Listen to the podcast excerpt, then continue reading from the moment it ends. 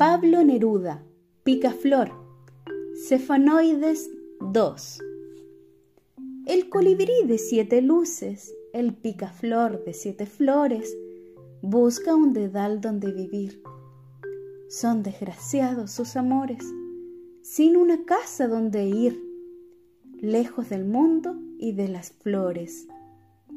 Es ilegal su amor, Señor. Vuelva otro día y a otra hora.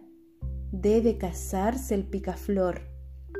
Para vivir con picaflora, ya no le queda al kilo este dedal para este tráfico ilegal.